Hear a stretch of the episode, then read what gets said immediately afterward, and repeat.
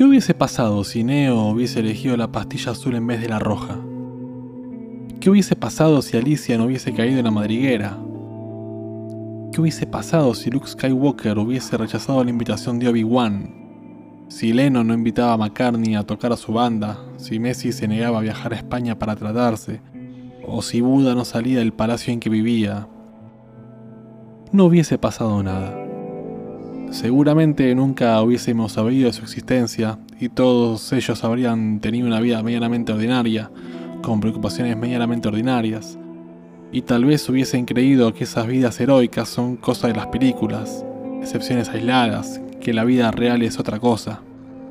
Sin embargo, todas estas historias, por más diferentes que sean, terminan estando presentes en el imaginario colectivo. ¿Será que tienen algo en común? ¿Será que hay algún hilo conductor que los une a todos?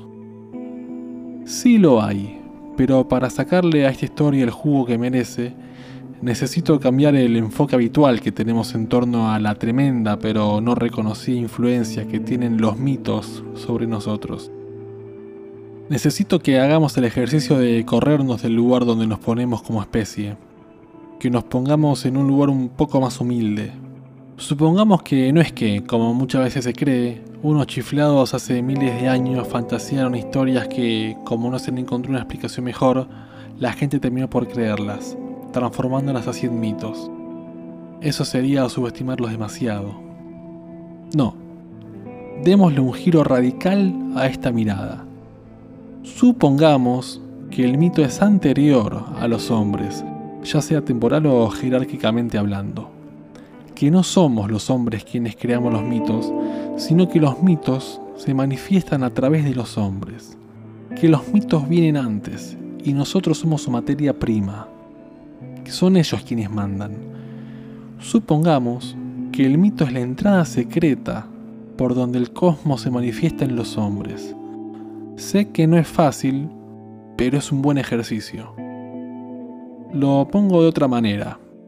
Cuando se empieza cualquier curso de filosofía, incluso en la escuela, se suele hacer una pregunta un poco burda, pero que es bastante efectiva para saber la orientación filosófica de uno, para saber si uno ve al mundo de manera platónica o de manera aristotélica. ¿Qué creen? ¿Que hay amistad porque primero existen los amigos o que hay amigos porque primero existe la amistad? Si creemos que está primero la amistad y que por eso tenemos amigos, entonces somos platónicos. Si no, somos aristotélicos. Así que seamos platónicos por un rato. Supongamos que primero existen los mitos y que se valen de los hombres para poder manifestarse. Cambiarán los nombres, las ropas, los idiomas, los países, la época, los detalles, pero las historias son siempre las mismas. En esta posición de inferioridad frente a los mitos, lo mejor que podemos hacer es conocerlos bien. Conocerlos no nos va a ahorrar el sufrimiento ni las dificultades, pero al menos vamos a estar preparados. Joseph Campbell, un escritor y mitólogo de medio de siglo, fue incluso más lejos, y a través de la recopilación y el estudio de diferentes mitos, cuentos e historias populares, encontró un patrón común a todos ellos, que plasmó en su libro el héroe de las mil caras. A este patrón lo llamó el viaje del héroe.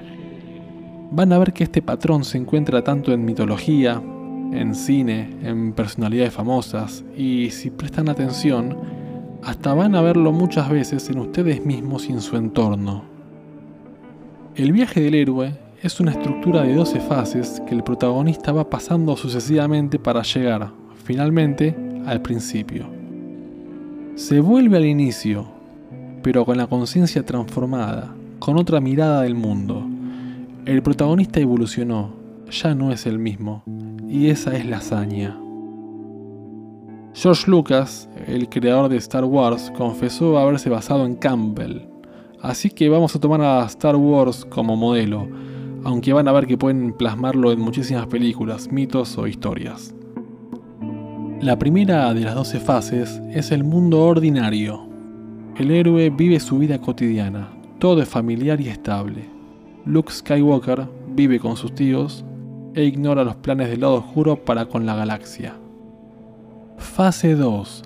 La llamada a la aventura. Al héroe se le presenta un problema, un desafío o aventura.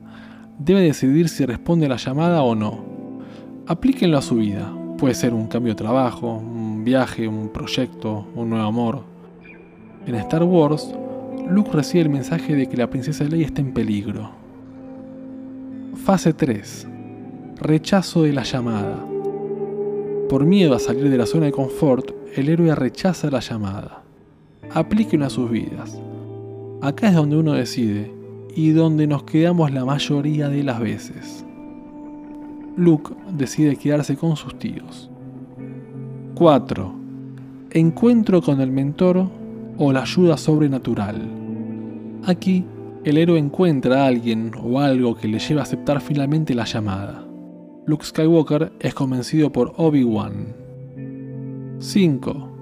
El cruce del primer umbral. El héroe abandona su mundo ordinario y se adentra en lo desconocido. Luke Skywalker deja su planeta y se une a los rebeldes. 6. Pruebas aliados y adversarios. Mientras recorre su camino, el héroe encuentra aliados y se topa con sus adversarios. Luke conoce a Han Solo y se enfrenta a los Stormtroopers. 7. Acercamiento a la cueva profunda. El héroe supera las primeras pruebas y se acerca a la batalla final. Luke Skywalker aprende a usar la fuerza y se acerca a la estrella de la muerte. 8. La prueba traumática. El héroe se enfrenta a sus temores más grandes en una batalla de vida o muerte. Luke tiene que enfrentarse a los soldados imperiales dentro de la estrella de la muerte. 9. Recompensa. El héroe, ya convencido de su valor, consigue la recompensa. Luke rescata a sus amigos. 10. Camino de vuelta. El héroe emprende el camino de regreso a casa con el botín. Luke y su grupo emprenden el viaje de vuelta. 11. Resurrección del héroe. Surgen complicaciones donde el héroe tiene que volver a mostrar su valor. En Star Wars, la estrella de la muerte sigue a los rebeldes y Luke termina por destruirla. 12 y última fase. Regreso con el elixir. El héroe regresa a casa con la recompensa y es utilizada para el bien de la comunidad. Luke Skywalker vuelve a su mundo como héroe y vuelve a pasar a la galaxia. Si bien no tiene por qué darse los 12 pasos al pie de la letra, la hoja de ruta es bastante clara y seguramente le resulte familiar. Es un esquema que sirve incluso para estudiar disciplinas como la astrología o el tarot. El arquetipo del viaje del héroe nos es común a todos. Uno decide si vivirlo o no vivirlo. Cada vez que somos llamados a la aventura, que somos llamados a salir de la zona de confort es con un solo objetivo, volver al principio pero con otra conciencia, transformados, ya no seremos los mismos. Es el eterno ciclo de vida, muerte y transformación, donde, como el ave fénix, resurgimos y renacemos cada vez con más fuerza. Bienvenidos a Hey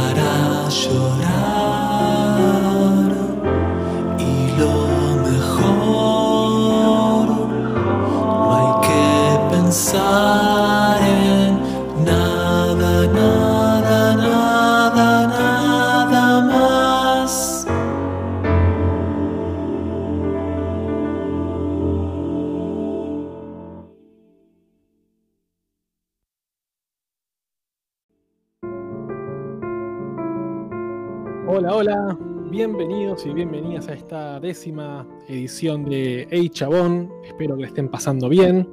Bien, hoy 28 de octubre del 2020. ¿Qué año este 2020? Em, a veces pienso que así como hace 2000 años llegó Cristo y empezamos a contar a partir de ahí, va, a empezar a contar a partir del 2020, ¿no? Estaríamos en el octavo mes del año cero, en ese sentido. Bueno, em, Hoy Alexis no va a estar, anda con un problema técnico con respecto al sonido. Estamos en Mercurio retrógrado, así que cualquier falla con la comunicación está más que aceptada porque eh, van a estar todo el tiempo. Al menos de acá a una semanita eh, es bastante posible que pasen este tipo de cosas. Así que hoy voy a estar yo solo. Alexis va a estar, pero está simplemente como programador. Este sería el, hombre atrás de la cortina, como en el Mago de Oz, ¿no? Así que bueno, eh, hablando de ciclos, eh, cuando empezamos ahí, Chabón, dijimos que era un buen número hacer 10 programas en esta primera temporada, así que hoy sería un fin de ciclo, ya que estamos hablando del viaje del héroe y los ciclos que, que se cumplen en torno a eso. Así que bueno, hoy sería un fin de ciclo, obviamente vamos a volver dentro de no mucho, pero bueno, estamos en esa. Así que bueno, eh, como saben, vamos a hablar hoy de el viaje del héroe, y quería comentarles una cosa con respecto a esto. Yo siempre escuché mucho el viaje del héroe, siempre cuando veía cosas acerca, no sé, de, de, astrología o de un montón de cosas o de películas o lo que sea, escuchaba mucho el viaje del héroe y sabía que tenía que ver con Campbell, con Joseph Campbell, pero yo nunca lo había leído. Y dije, bueno, para este programa vamos a leer un poquito. Yo pensaba que era una lectura eh, más liviana, pensé, pensé que era simplemente un recopilador más moderno que no esperaba algo tan tremendo como lo que leí. Leí a Campbell y es un viaje. Leí el libro este, El viaje, el, héroe de las mil caras. Eh, obviamente no lo leí entero porque es enorme, pero y más que grande es, es, pesado, es una lectura muy densa, muy rica, muy interesante. Así que eh, nada, me quedó un viaje increíble. Así que nada. Eh, bien, hoy tenemos a una invitada que la tiene clarísima con el tema este del viaje del héroe. Ella es numeróloga, es tarotista y bueno, es mejor que lo, que lo cuente ella. Eh, Nanu, ¿estás por ahí? Aquí estoy, Marcos. Hola, ¿cómo están? Buenas ¿Cómo noches. estás, Nanu? Bien, bien, bien, bien. ¿Vos cómo estás? Yo muy bien, acá muy contenta de estar eh, acá compartiendo el momento con ustedes. Eh, y me gusta, que, me gusta que haya caído este tema porque en realidad eh, vino a mí el tema, este, así que eso es bueno porque vino por resonancia este tema del viaje del héroe. Claro, bien, bien. Antes de empezar, ¿te parece si le pedimos a la gente que, que nos siga en redes? Eh, por un lado, eh, no se olviden de suscribirse al canal de Hey Chabón de YouTube, también estamos en Instagram como hey.chabón. Obviamente que darle me gusta ayuda un montonazo y ni hablemos si encima se comparte. ¿Vos, Nano, querés compartir tus redes? Dale, sí. Eh, mi red principal es Instagram, que es arroba nanumeróloga, y bueno, ahí me pueden encontrar. Bien, genial. Bueno, ya que estamos hablando de esto, ¿te parece si le contás un poquito a la gente qué es lo que haces? Bien. Bueno, eh, mira, me dedico principalmente a comunicar la, digamos, la ciencia de los números, las energías de los números, eh, entre otras cosas. También, bueno, como vos dijiste, eh, me dedico al tarot, o sea, a, a compartir en, en, sesiones y también, eh, bueno, a estudiar estas energías. Y en realidad mi, mi, camino comenzó por el arte, fueron muchos años de dedicarme a distintas ramas del arte y ¿Qué en verdad, bueno, de todo. ¿Qué haces, ¿no? Bueno, ahora estoy, como en una pausa, en verdad, ahora más que nada escribo, esa es como la, rama del arte que más está conmigo en este momento, eh, pero digamos que empecé con eh, diseño de indumentaria, el diseño de indumentaria me llevó al maquillaje teatral, al vestuario teatral, después entré en la actuación, eh, después entré en la dirección de actores, paralelamente empecé a estudiar pintura y dibujo, Así que, eh, digamos, un poco de todo lo que es arte, eh, menos música y canto, el resto un poco pasé por todo y lo fui combinando, pero paralelamente, digamos que mi propio viaje del héroe, digamos, me fue llevando hacia otros caminos, igual todo se entrelaza, todo está conectado, ¿no? De alguna manera.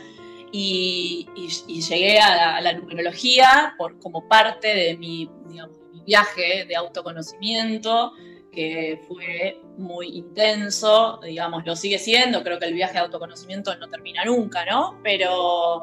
Es como el viaje del héroe, como que siempre volver al principio, pero con una conciencia mayor, no es que llegas a un final. No, es que creo que son eternos ciclos de principios y finales, como vos decías, esto de los ciclos, que tiene mucho que ver con, eh, tiene mucho que ver con la numerología, esto de los ciclos. Eh, porque la numerología trabaja eh, con ciclos evolutivos del 1 al 9 que se van repitiendo. Entonces, eh, es esto que decís, ¿no? Llegamos a un final para tener un nuevo comienzo con mayor conciencia y el viaje en realidad no termina nunca porque somos eternos viajeros de, digamos, del cosmos. digamos, aunque mucha gente todavía no lo pueda quizás vivenciar de esa manera, yo lo siento de esa forma. Y bueno, mi propio viaje me fue llevando por distintas disciplinas, siempre con el objetivo de entenderme, de conocerme, no de dedicarme a esto, ¿no? el dedicarme a esto fue eh, algo que la vida me puso. Yo quería ser artista, ¿no? Básicamente, pero bueno, la, la vida me puso en este, en este camino y finalmente lo acepté porque dije, sí, todo coincide, ¿no? También coincide con mis energías numerológicas, coincide con mi, con mi carta astral y con, mi, con un llamado, ¿no? Que yo siento con respecto a todo esto. Claro, claro, claro. Bien, em, una pregunta, a ver, así ya vamos directamente al hueso. Em, ¿Cómo podemos entender desde el viaje del héroe una disciplina como por ejemplo la astrología. No sé si querés, por ejemplo, hacer un mínimo raconto, no sé, de, vos dijiste que era del número 1 al 9, a ver cómo, cómo se, plasmaría ahí el tema del viaje del héroe. Y, por otro lado, em, así como yo tiré el ejemplo de, de Star Wars, estaría bueno llevarlo a lo cotidiano, porque yo creo que el tema este del viaje del héroe es mucho más cotidiano de lo que uno cree, no es que está reservado a, eh, personas especiales, sino que todos tenemos el viaje del héroe. A ver, de hecho, para mí ya el, hecho de nacer es emprender el viaje del héroe, por ejemplo, y después se nos presenta 10.000 veces en la vida, cuando, cuando cambiamos de trabajo, cuando, cuando elegimos, cuando tenemos una decisión importante, sé, es como que se plasman un montón de cosas, estaría bueno bajarlo a tierra a cosas cotidianas. No sé cómo, cómo te sentís con eso. Sí, eh, mira, te voy a citar a otro, a otro personaje de otra película que para mí es emblemática y es, eh, digamos, tiene mucho que ver con esto, con el viaje del héroe, que es Frodo, del Señor de los Anillos. Quien no haya visto El Señor de los Anillos, bueno, se lo súper recomiendo. El libro es maravilloso, es también larguísimo, son tres tomos muy grandes, pero se puede ver la película que está muy bien. Y digamos que Frodo es el ejemplo de un, digamos, de un ser común, que es eh, un hobbit, que es como una de las, es una de las razas que describe Tolkien como las más mundanas, las más apegadas a, lo terrenal. Ellos disfrutan mucho de comer, de beber, de trabajar en el campo. No hay, digamos, como grandes aspiraciones ni grandes preguntas existenciales. Sin embargo, la llamada para ser, digamos, el que lleve adelante una misión tan importante como ir a destruir ese anillo del poder, le toca a un hobbit, ¿no? Que podríamos decir que es el, digamos, el ser más común de toda esa creación. Sin embargo, eh, ese ser pequeño es el que tiene que demostrar una fuerza muy grande para emprender esa misión, ¿sí? Por eso digo que pensar en Frodo es pensar en cada uno de nosotros en nuestra vida cotidiana, no está esto reservado para, digamos, eh, una figura que uno se imaginaría como de un de un gran héroe, una gran heroína con muchos poderes. Yo creo que eh, está para, digamos, abierto para todas las personas que en verdad sí vamos a tener que sacar muchísimos recursos y sí vamos a tener que transformarnos de ser humano ordinario a ser humano extraordinario. Y eso es para toda la humanidad, ¿no? Eh, lo que pasa es que implica, como hablabas en la intro, una decisión, es una llamada. La llamada puede venir eh, de muchas maneras, la llamada está siempre latente para todas las personas. El tema es si la escuchamos, ¿no? Y hay llamadas que son quizás de un volumen más bajo y después el volumen quizás va subiendo de esa llamada, ¿no? Y de repente pueden venir eventos muy, eh, muy duros, muy movilizantes, que sean los disparadores para iniciar ese viaje, como digo, en mi caso fue así, digamos, en mi caso fue, fue una sucesión de eventos muy eh, impactantes, de bastante chica, que me forzaron, me forzaron a salir de, viaje, ¿no? a, mi viaje. Eh, yo los agradezco hoy en día esos eventos tan duros. En el, en el momento, por supuesto, quizás uno no lo entiende, eh, estás en un estado de confusión, por eso si las personas pueden tomar conciencia de esto y, digamos, iniciar ese viaje sin la necesidad de un evento que fuerce, como por ejemplo una muerte de alguien querido o una pérdida muy importante de algo que, que nos apegaba a nuestra identidad, también el viaje del héroe es de alguna forma eh, como quitarnos nuestra identidad. Claro, en ese caso, por, ejemplo, en el tema, no sé, eh, hablaste de la muerte de un ser querido, ahí no es que uno elige entrar o no, simplemente te toca y, y bancátela, ¿no? Y la vida te forzó en ese caso, ¿no? Te puso un evento muy duro, muy movilizante, que te está llamando a preguntarte muchas cosas. Yo creo que todo esto empieza con preguntas. Claro, con, una, con una pregunta, con una inquietud, o con, por ejemplo, ¿no? en el caso del, del ejemplo de Frodo, se lo imponen desde afuera, ¿no? Este, le dicen, mirá, está sucediendo esto, tenés que encargarte de esta tarea, ¿no? Uno puede decir que no también, eh, pero generalmente, digamos, es como que la vida te va volviendo a poner personas o circunstancias para que digas que sí, porque esa invitación en verdad es para tu evolución. Claro, aún así. Aún así, es uno. A ver, es Frodo el que termina decidiendo entrar. Sí, totalmente. Entra por propia. Sí, por propia voluntad. O sea, con, todo el miedo que eso conlleva. Eh, al principio creyendo que lo va a hacer solo. Y después aparecen los compañeros, ¿no? Que es esta comunidad del anillo, que está compuesta por nueve eh, participantes. Otra vez el número nueve. Eh, y y todos van a, ir acompañando y cada uno aportando sus dones, sus talentos, sus conocimientos para acompañar al que, al que es el que va a llevar el, anillo, ¿no? el que tiene la parte más relevante, más difícil de todo esto. Eh, pero sí, él acepta por propia voluntad y ese viaje, por supuesto, lo transforma de manera sustancial. Él ya no es el mismo después, ¿no? Claramente. Eso es lo que tienen lo que tienen estos viajes, ya no vas a ser la misma, eh, la misma persona, digamos, ¿no? Eh, es como una deconstrucción muy fuerte. Claro, claro, claro. Bien, eh, dos cositas. Uno, acá me dice por cucaracha Alexis que parece que le anda mejor el audio, así que Alexis, si querés meterte, sos más que bienvenido. Y si no, quédate ahí como el hombre atrás de la cortina. Así que nada, súper bienvenido si querés participar. Y segundo, ¿Te parece si empezamos a aplicarlo un poquito al tema de la numerología? Eh, yo sé muy poco de numerología, así que lo que estaría bueno es que la gente entienda un poquito cómo, cómo es que funciona esto, ¿no? Cómo, cómo esto tiene un principio y tiene un final. A ver si se puede decir mínimamente. Por un lado, cómo uno sabe cuál es su número, ¿no? Y segundo, eh, qué significa un poquito cada número y cómo se aplica al viaje del héroe.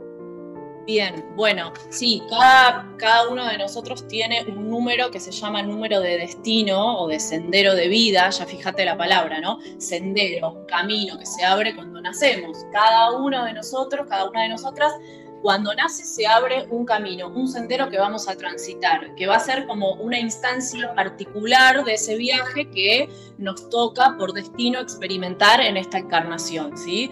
O sea, la numerología o lo que llamamos mapa numerológico tiene eh, como partes el nombre completo, que eso obviamente hoy no lo vamos a tocar porque es mucho más extenso, y la fecha de nacimiento. Eh, para encontrar nuestro sendero de vida tenemos que sumar todas las partes de nuestra fecha de nacimiento, ¿sí? Reducimos el día, si, nacimos en un día doble dígito, lo vamos a reducir a un simple dígito, el mes, que también si nacimos, por ejemplo, en un mes 10, eh, 11 o 12, lo reducimos, y el año también sumamos y reducimos. Y las reducciones las sumamos y obtenemos un número, ¿sí? Del 1 al 9. ¿Bien? ¿Se entiende hasta ahí? Bien, eh, yo lo entiendo porque ya lo sé, pero de pronto alguien que nunca agarró el tema de numerología em, quizás no sabe qué significa esto de reducir a simple dígito, así que estaría bueno un poquito explicar eso, ¿no? Bueno, voy a ponerte como ejemplo la fecha de hoy, 28 del 10 del 2020. 28, reducir 28 a un simple dígito es hacer 2 más 8 que da 10. 10 se reduce a 1. Simple dígito es del 1 al 9, ¿sí? Son los dígitos únicos. Perdón que te interrumpa. Eh, ¿Por qué 10 es igual a 1? Porque si vos agarrás los números del 10, 1 y 0, 1 más 0 es igual a 1. Sí, claro, exacto. O sea, se reduce a 1. Le, tacha, como que le tacharíamos el 0 y lo dejaríamos en 1. Entonces, haríamos, para ver la energía del día de hoy, haríamos 28 que queda en 1, el 10 del mes que queda en 1 y el año que es 2020, que suma 40, queda en 4. ¿Bien? Bien, o sea, 1 más 1 más 4, hoy sería un día 6. Un día 6, exactamente. Hoy sería una instancia 6. Si alguien nace hoy, su sendero de vida va a ser un 6. Es en lo que esa persona va a tener que atravesar, ¿sí? O sea, con todas las cualidades que ese 6 trae. Entonces, una vez que hicimos esta cuenta y descubrimos cuál es nuestro número de sendero de vida, vamos a poder saber eh, bueno, ¿cuál, ¿qué es esa porción de la, energía que nos toca atravesar en esta existencia? ¿sí? Ya después vamos a tener ciclos también, ¿no? Años personales que nos van a invitar a trabajar todas las energías. Lo lindo es eso, ¿no? Vamos a poder trabajar todos los números, pero vamos a tener un número en particular que va a ser nuestro número de destino. Como un número maestro, ¿no? Eh, digamos que también tenemos a los números maestros, ¿no? Como otra categoría aparte, pero sí, me gusta esto de como un número maestro porque sí es el que es ese camino que nos va a enseñar algo en particular, ¿sí? Bien. Entonces, eh, perdón, que, perdón que sea un poco repetitivo con esto, pero de vuelta, si hoy es 28 del 10, es 2 más 8, 10. 1 más 0 es 1, o sea que el 10 se reduce a 1, ¿no? Hoy es el mes 10, si es el mes 10, sumo 1 más 0, es, 1. ¿Por qué 20, 20 es 4? Porque 2 más 0 más 2 más 0 es 4, por si no se entendió. ¿Ok? Así que si sumo todo eso sería 6. Sería 6, sí, exacto, exacto. Es muy sencillo en realidad. Lo que pasa es que nos desacostumbramos tal vez a hacer este tipo de cuentas, pero es muy sencillito, son sumas nomás. Y siempre llegando al simple dígito del 1 al 9, ¿no? Por eso decimos que el ciclo evolutivo de los simples dígitos comienza en el 1, ¿sí? que sería, eh, digamos, si tomamos, por ejemplo, eh, digamos, del tarot, tomamos al 0, que es el loco, el loco es ese arquetipo que nos indica al, al héroe que tomó la decisión de emprender un viaje y que va a ir atravesando distintas instancias, ¿sí? como si se fuera a poner en la piel de distintas energías. Entonces, como en el 1 abrimos, el 1 va a ser el inicio, el comienzo, va a ser la energía de fuego, va a ser la energía que nos... Esto me, toca, esto me toca muy de cerca porque yo sé que soy uno y tengo como una especie, tengo una especie de contradicción yo, porque, no sé, voy a la astrología y tengo todos los elementos menos fuego, no tengo nada de fuego, sin embargo en numerología se supone como que tengo que aprender un poco a incorporar eso, ¿no? Sí, eh, e, exactamente. En numerología, mm, digamos que si tu sendero de vida es uno, eh, vas a tener que acercarte al principio masculino activo, que sería el uno. ¿sí? Vas a tener que aprender a manifestar esa energía que va hacia afuera, que busca su deseo, que emprende. Es, puede ser análoga a Aries. A veces se da que en ciertos mapas numerológicos hay muchas coincidencias con el mapa eh, con el mapa natal, el mapa astral, digamos, en general hay coincidencias. Habrá que, habría que buscarlo, ¿no? En el tuyo, pero en general hay coincidencias. No es exactamente igual de forma lineal, pero hay resonancias.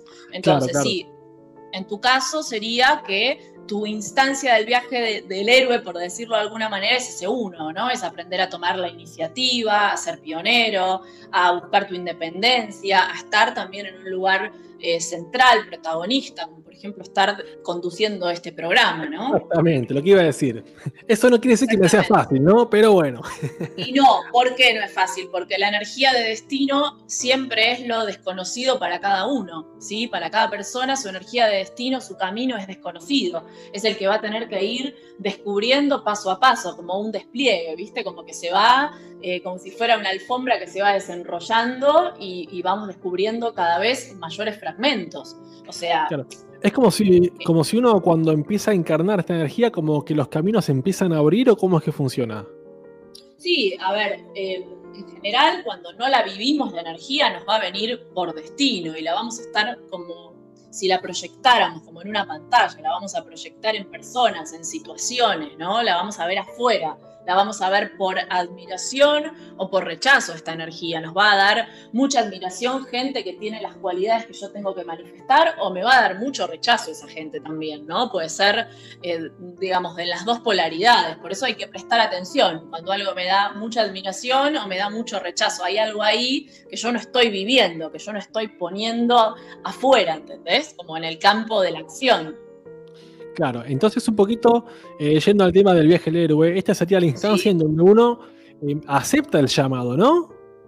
Sí, donde uno comienza, donde hay un deseo que se empieza a manifestar, que se empieza a poner en, en, digamos, en movimiento, un fuego que empieza a subir para que salgamos, ¿sí? para que nos, nos animemos a cruzar ese umbral. Siempre es como, digamos, salir de mi zona de comodidad, salir de la casa, ¿no? Simbólicamente eh, es la salida de la casa, la casa que significa mi lugar de refugio, significa de dónde vengo. Hay una, viste que yo te contaba que estudio Cábala y en Cábala se habla mucho esto del viaje del héroe. Y, y hay una expresión muy interesante que se llama lej lejá, que quiere decir vete. Entonces Dios le dice a Abraham, vete, como que le sopla en el oído, vete, le dice, vete de tu tierra, de tu lugar de nacimiento y de la casa de tu padre a la tierra que te mostraré. Entonces, ese lej lejá es un llamado, un susurro divino que te dice, te tenés que ir, tenés que abrir la puerta y tenés que salir de ese lugar que vos considerás tu zona de comodidad, donde vos te sentís bien, ahí calentito, viste, Eh, con, con todas las comodidades, bueno, hay que salir de ahí, lo cual por supuesto no es fácil. Me gusta que estamos haciendo como este paralelismo entre el camino del héroe, numerología, tarot y cábala. Pero quizás hay mucha gente que no, que no sabe qué es la cábala. Yo toco muy de oído esto, así que si puedes explicarlo muy eh, brevemente, así la gente entiende y además yo también entiendo de qué funciona todo esto.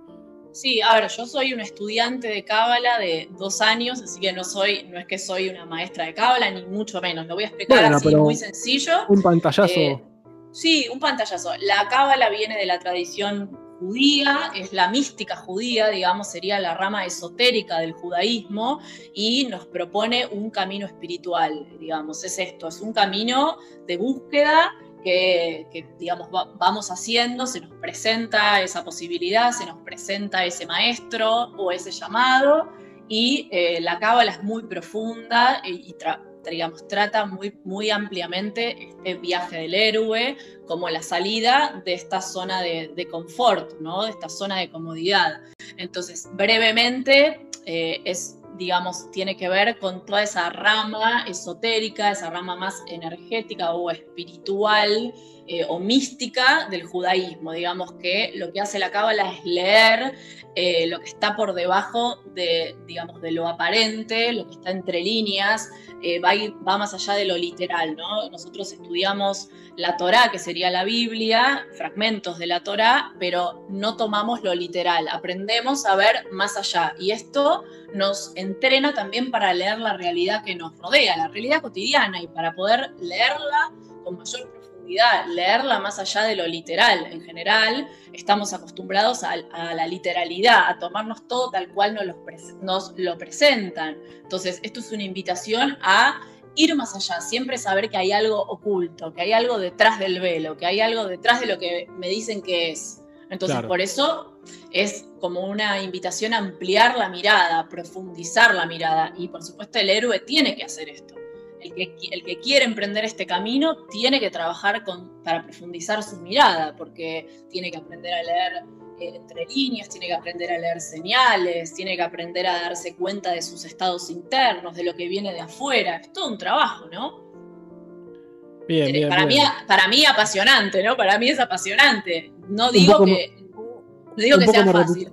Perdón, perdón, te, te interrumpí. Un poco me, No, no. me re- me remitía a, a lo de la intro, que es siempre volver al principio, pero con la conciencia transformada, como con otra vuelta de tuerca, ¿no? Exactamente, o sea, la, la propuesta es esta, el viaje, como decíamos antes, el viaje no va a terminar. No es que yo digo, bueno, está bien, accedo, voy a, eh, voy a escuchar ese llamado, voy a dar vuelta a la llave, voy a eh, girar el picaporte para abajo y voy a abrir la puerta para salir de mi casa y voy a emprender ese viaje del héroe. Eh, pero bueno, después se va a terminar. No, no se va a terminar. O sea, va, va a volver a ingresar, eh, va a volver a empezar, pero ya cuando vos llegues a, a un nuevo nivel, ¿no? Y esa es la propuesta, ¿no? Ir avanzando de niveles. Pero Bien. por eso, digo, quien acepta la llamada eh, tiene que saber que no hay, eh, digamos, un destino final. Bien, bien, bien. Genial. ¿Sí? Entonces ya quedó claro, es como que em, esta primera instancia que sería, no sé, en astrología sería Aries, en numerología sería el loco, em, en tarot quise decir, perdón, en numerología sería el 1 y en la cábala recién lo, lo tenía explicado. Entonces después vendría el 2 y eh, hablando del 2 quiero hacer acá una salvedad que veo que Malio Oriolo dice que ella es 11, lo cual técnicamente se reduciría a 2, pero hay que hacer una salvedad con este número, ¿puede ser? Exactamente, acá Male trae los números maestros, eh, que serían, digamos, frecuencias más avanzadas, ¿no? Como dijimos, en el 1 comenzamos, en el 9 cerramos un ciclo, en el 10 volvemos a comenzar, la rueda vuelve a girar, pero ya tenemos otra responsabilidad, ya no somos ese uno inexperto que salió al principio y que de alguna forma tiene una licencia para equivocarse, entre comillas, en el 10 ya hay otra responsabilidad, ya llegamos a un punto más alto, entonces se nos piden otras cosas, ¿no? Y Claro. el 11 sería, eh, digamos, el primer número maestro. Esto quiere decir que en el 11 ya abrimos otros sentidos, abrimos una visión muy profunda, abrimos esa visión intuitiva, ese ojo, que podemos decir el tercer ojo, y vemos mucho más allá y además ya tenemos en el 11 una, como decirte, un propósito transpersonal, ¿sí? Bien. Que nos excede. ¿Se entiende? Bien, genial. Em, quizás para, para hacerlo más fácil para el que está del otro lado, estaría bueno, antes de pasar a los números maestros, ir linealmente del 1 al 9, ¿te parece? Sí, perfecto, me parece. Así Bueno, que ya, dijimos el 1, el que, el que viene a romper, el que viene a emprender el camino del héroe. ¿Qué sería el 2 Bien. entonces? Bueno, el 2 en numerología es el principio femenino receptivo, ¿sí? que nos habla de, la gestación de algo, ¿sí? algo se está gestando, algo está creciendo. En esa instancia tengo que, eh, tengo que esperar porque la semilla ya está lanzada de alguna manera, entonces en ese 2 me conecto con mi interioridad, con mi parte femenina que, eh, que espera, que se aquieta, que tiene otros tiempos, que se conecta con su intuición, pero que también nos propone la dualidad del 2, ¿no? Nos propone esta, digamos, como la ilusión de la separación y tener que tomar decisiones, tener que elegir caminos, ¿no? El 2 siempre son dos caminos, ¿para dónde voy? ¿Voy para la derecha o voy para la izquierda? Por eso en el 2 tenemos este mundo de las dudas, ¿no? Que vamos a tener que elegir hacia dónde vamos, ¿no? Usando también esta intuición, esta voz interior, esta energía femenina de sabiduría que, digamos, que tenemos incorporada para también poder tomar esa decisión, ¿no? Brevemente, este sería el 2. O sea, obviamente podemos hablar mucho más de cada número, pero esto es muy así, un pom. Claro. Em, escuchándote es como que remite eh, como una mezcla, como si fuese, ya que hablamos de astrología y de Aries, como si esto fuese una mezcla de Tauro y Géminis, ¿no? Por un lado esta cosa más, más receptiva, principio femenino, pero además está como esta cosa de, de- de dualidad y de tener que elegir, ¿no? Como si fuese Sí. además una cosa más mental, como si fuese Géminis, ¿no? Como si fuese una especie de mezcla entre los dos.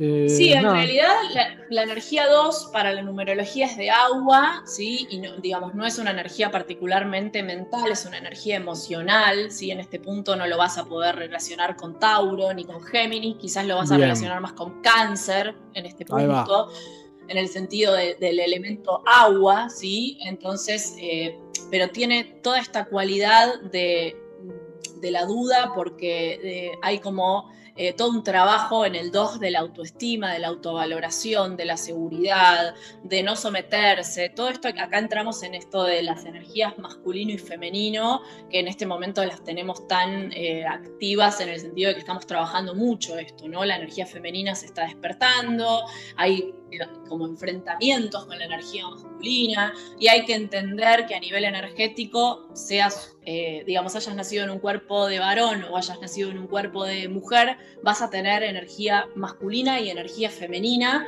en, tu interior y que vas a tener que aprender a gestionar ambas, ambas polaridades porque las vas a necesitar, más allá de que... eso, eso siempre, porque hay, hay, mucha, hay mucha confusión en torno a eso, es como que eh, el que no está muy metido en el tema piensa que la energía masculina es propio de los hombres y la femenina es propio de las mujeres y no es así. En realidad hay que entender masculino femenino no como un tema de sexualidad, sino como eh, un principio activo y uno receptivo. Y todos tenemos eso, eh, seas hombre, mujer o lo que sea. Es algo que tenemos todos, ¿no? funciona todo sincrónico.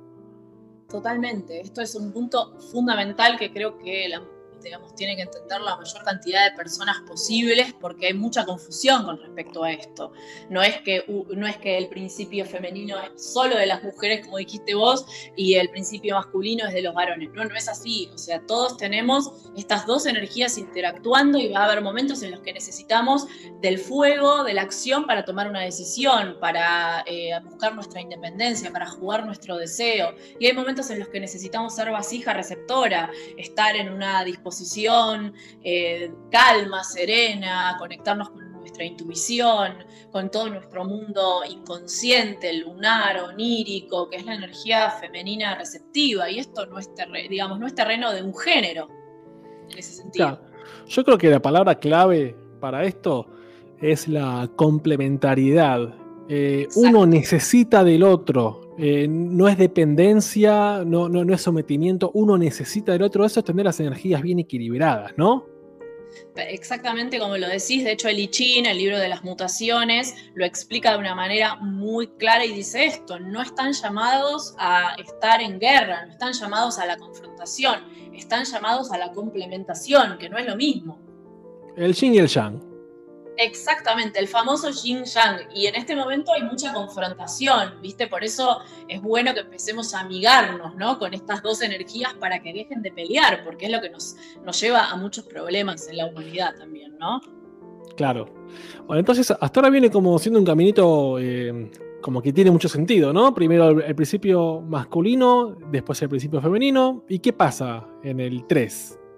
Bueno, el 3, eh, en numerología el 3 tiene que ver con el principio creativo, que sería el producto del 1 más el 2, sería la cópula divina, ¿no? Que produce este 3, que es la creación, es ese nacimiento, es, nos habla de la multiplicidad, de elegir posibilidades, abrir posibilidades más que elegir. Sería abrir múltiples posibilidades, entrar en el reino de lo creativo, ¿sí? En el reino de la creación de ideas, de conectar con la expresión, con la palabra, la palabra como creadora de realidades. Empiezo a entender que, en el 3 empiezo a entender que el verbo está creando un mundo, que mi, palabra va a crear una realidad. Esto es muy importante, esto también es otra cosa fundamental que podamos comprender, que lo que decimos eh, es creador, o sea, el verbo es creador. Mira qué loco, justo que hablas del 3 como, como creatividad. Em, no sé si escuchaste el programa de, la vez pasada, pero fue justamente sobre la creatividad. Y para hablar de la creatividad, em, yo hice una intro que sin saber de esto, de esto que me contás ahora, hablaba mucho de cómo para ser creativo uno sí o sí necesita un principio activo y un principio receptivo. Solamente a partir de eso se puede crear algo, ¿no? Ya sea en la naturaleza o en nuestras mentes, ¿no? Y bueno, hay que. Sí. No digo que lo vemos eso reflejado en la creación de un ser humano, ¿no? En la, o en la creación de cualquier, de cualquier cosa en el mundo material. Para crear un ser humano necesitas un espermatozoide, que es el que sale, ¿sí? El que hace, digamos, el que toma el impulso y necesitas eh, una vasija, un receptáculo que lo recibe y que lo Activo receptivo. Activo receptivo. Activo receptivo, como dijiste, me parece espléndida esa descripción, porque para crear necesitamos eso, necesitamos nuestra parte masculina y nuestra parte femenina. Mirá qué importante que es si queremos crear algo. sí, sí, ya sea que vamos a crear una vida humana, ya sea que vamos a crear un proyecto, ya sea que queremos plantar, eh, queremos este, cultivar tomates o lo que querramos plantar, necesitamos esas dos polaridades en unión, ¿no?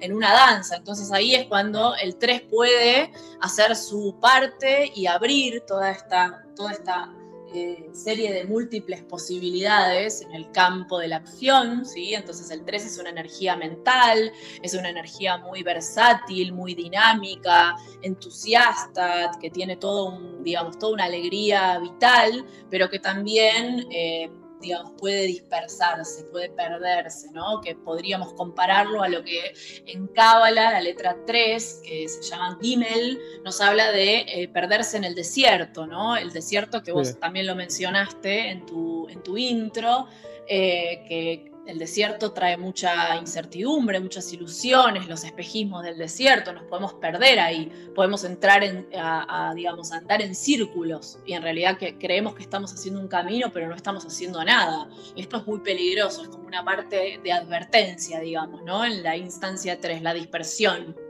Claro, bueno, acá sí que me remite directamente al, signo Géminis, que es el tercer signo, ¿no? Que justamente lo, lo, que tiene Géminis es el vínculo entre el principio activo y el principio pasivo o receptivo. Acá sería tal cual, porque el 3 vincula estas dos cosas. Es el vínculo entre esas dos cosas.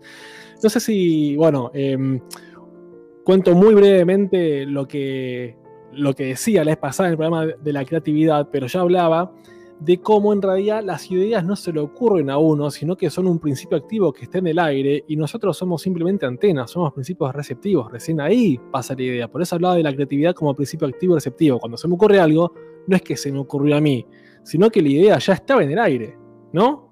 Y nosotros fuimos simplemente el óvulo. Esa era un poco la, la teoría disparatada, pero bueno, ahora que escucho esto me tiene más sentido todavía. No, es que tiene todo el sentido porque así funciona. En realidad, esto de defender la idea como propia es un absurdo, porque las ideas no son de nadie, las ideas están en el aire, como vos dijiste. Exactamente. sí como rayos, como si fueran, no sé, a mí me gusta pensar como, eh, o imaginar una tormenta en la noche y vienen los rayos y yo tengo que pescar esos rayos que son ideas, ¿no? Que, son percepciones, mensajes, ideas. En realidad yo soy simplemente un tubo por el cual pasa eso, un canal. Y eso está buenísimo poder verlo de esa manera porque nos quita un poquito del ego, nos quita de esta importancia personal que nos ponemos mucho y en realidad somos esto, ¿no? Un, digamos, un conector y es hermoso, ¿no? O sea, decir que podemos tener nuestra antena limpia, nuestra antena bien afinada y captar eso que viene de arriba, viene del cielo, viene de Dios, de la divinidad, del universo, del cosmos, no sé, como cada uno quiera llamarlo.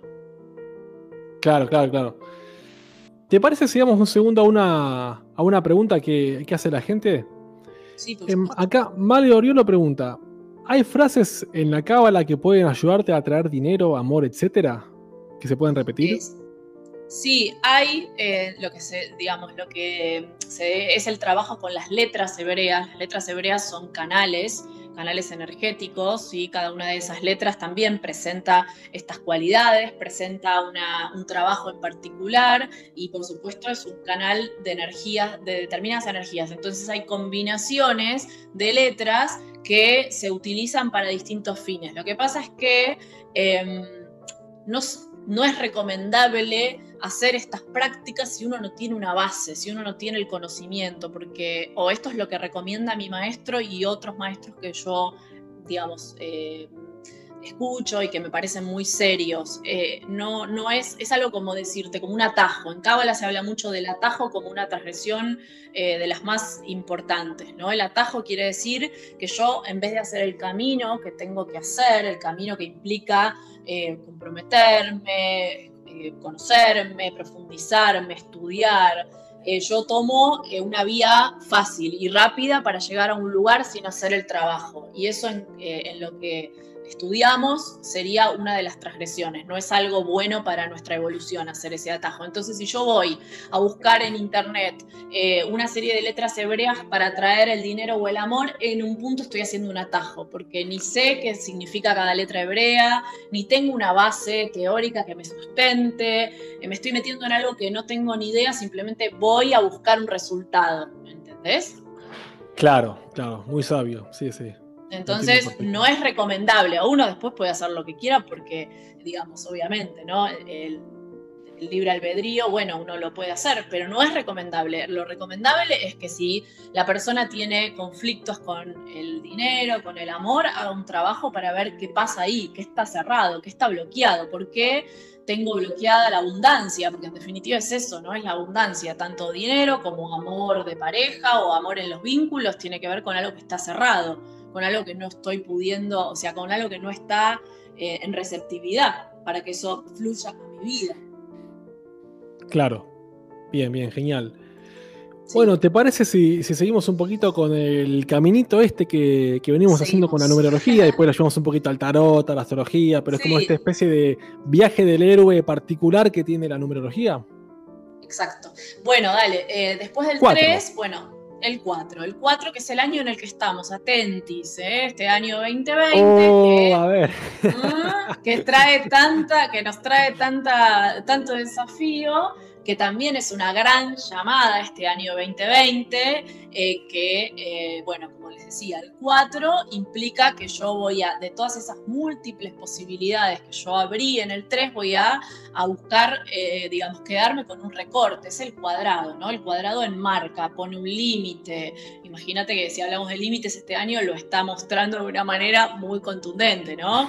O sea, lo- ¿Querés aprender de la energía 4? Este es el año más indicado para hacerlo, porque tenés límites por todos lados. Vas a un local, tenés una barrera que te impide pasar. Vas a una plaza, tenés a los, los bancos que están todos enmarcados con, ¿no? con cintas para que no te sientes. Y así Sí. vamos viendo cómo esta energía 4 nos va autolimitando, nos está, eh, como decirte, entrenando desde el rigor, que sería una parte de la, digamos, de la, digamos, de la parte en distorsión del 4. El 4 cuando se distorsiona entra en la rigidez, en la dureza, en el rigor, eh, pero en positivo el 4 nos habla del el orden, de la estabilidad, de construir unas bases sólidas, como si en la instancia 4 vamos a construir la estructura de la casa que queremos habitar Bien. luego.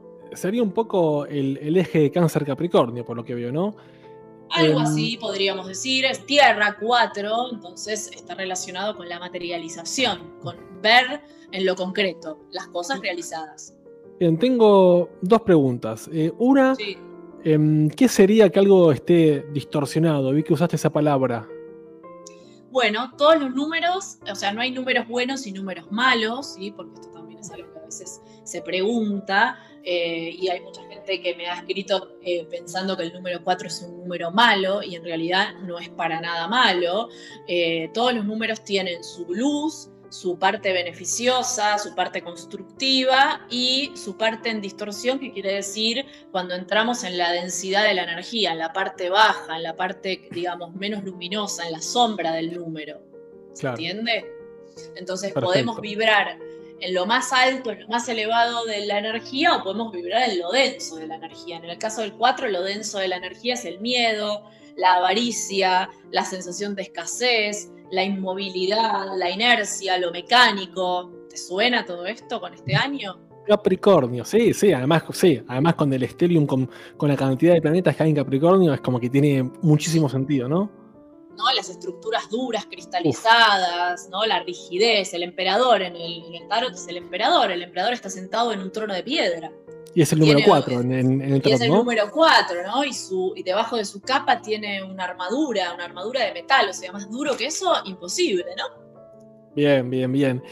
Eh, tengo otra duda. Yo para entender bien, ya que estamos hablando del, del camino del héroe y cómo una cosa viene después de otra, no entendí bien el pasaje del 3 al 4. Porque, a ver, obviamente empieza el principio activo, el principio receptivo, se combinan los dos. ¿Cómo es que pasamos de, este, de esta creatividad del 3 al 4? No, no me quedó muy claro eso.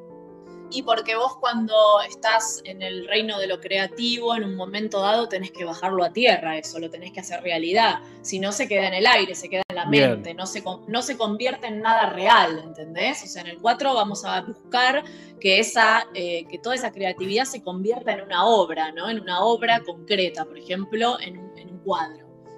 4 voy a trabajar el cuadro y eso me va a llevar a enfrentarme con los problemas de la materia. Me va a enfrentar que tengo que eh, trabajar sobre una determinada base que puede ser eh, un lienzo o puede ser una tabla y esa tabla va a tener sus problemáticas. Voy a tener que buscar una pintura adecuada y de repente me voy a dar cuenta que, eh, que elegí el acrílico y el acrílico tiene muchos problemas porque se seca rápido, por ejemplo, o elegí el óleo y el óleo tarda mil años en secarse. Me estoy enfrentando a la materia. Claro, bien, y bien. dura. Sí, ¿no? sí, Con sí, sí. los- Es como Con todos los conflictos. la, la la dificultad, la, la dificultad, claro, de bajar una idea que parece excelente a la realidad, de ver con qué resistencia te encontrás, ¿no? Exacto, y cómo haces que eso se pueda manifestar de una manera eficiente, porque en el mundo de las ideas somos todos fantásticos. Ahora, ¿cómo, cómo bajo eso?